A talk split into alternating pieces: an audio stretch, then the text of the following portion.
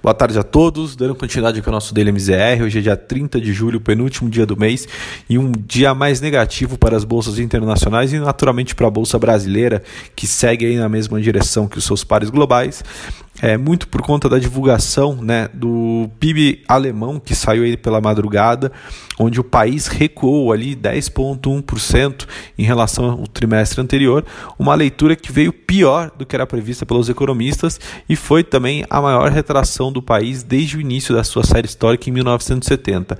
É, essa essa performance ter, ter, ter é, o fato dessa performance ter vindo pior que a do a previsão dos economistas fez com que os investidores internacionais mudassem né, de humor, ficando num, num, num, num portfólio muito mais protecionista, saindo de ativos de risco, provocando aí uma queda das bolsas, das bolsas globais, né, que foi ainda até corroborada quando, com a divulgação do PIB nor do norte-americano, que saiu ali com uma queda de 30,9%, né, e aí favoreceu ainda mais esse cenário mais pessimista né, para o mercado internacional como um todo.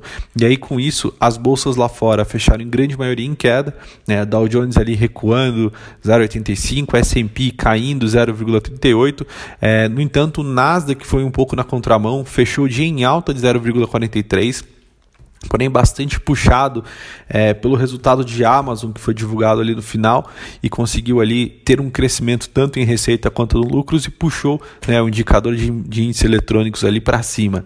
É, quando a gente vem para o Brasil não foi muito diferente, o Bovespa fechou hoje aqui em queda de 0,56, né? é, muito balizado também por esse pessimismo visto no mercado global, e aí, consequentemente, é, você volta a trazer em, a pauta ali se essa retomada da economia global e aí Estados Unidos, Europa e até mesmo o Brasil, ela vai ser tão rápida quanto era é, se esperado e quanto que o mercado vinha aí precificando também é, nos ativos.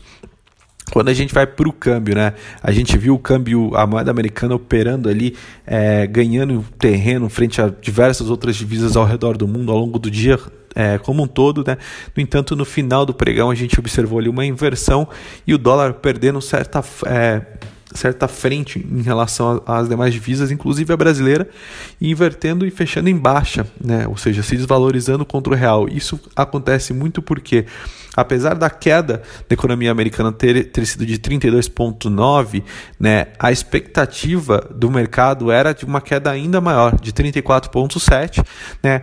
E isso ali, junto com os dados de seguro-desemprego, que também vieram melhores do que a, a, a expectativa, fez com que o dólar perdesse um pouco de força em relação às divisas e virasse ali no quase do final do pregão é, operando em queda. Com isso, a moeda americana ela fechou em baixa de 0,33, cotada aos R$ 5,15.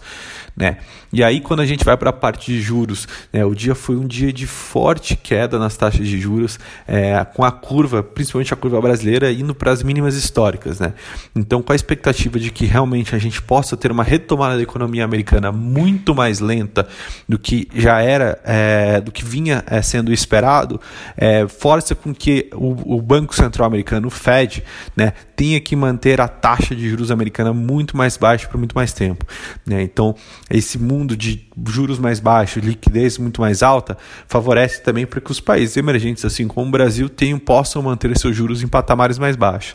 Então, naturalmente, a expectativa de juros do Brasil ela permanece, como a gente já vem falando há muito tempo, de juros mais baixos por muito mais tempo, né? à medida que a gente vê o DI 2027, né, que seria uma ponta mais longa da curva, fechando ali na casa dos 6%.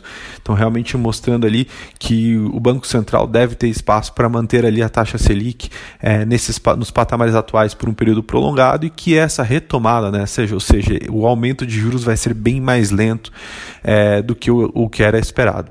Bom, por hoje essas são as notícias. Amanhã a gente volta com mais informações e o fechamento do mês. Muito obrigado.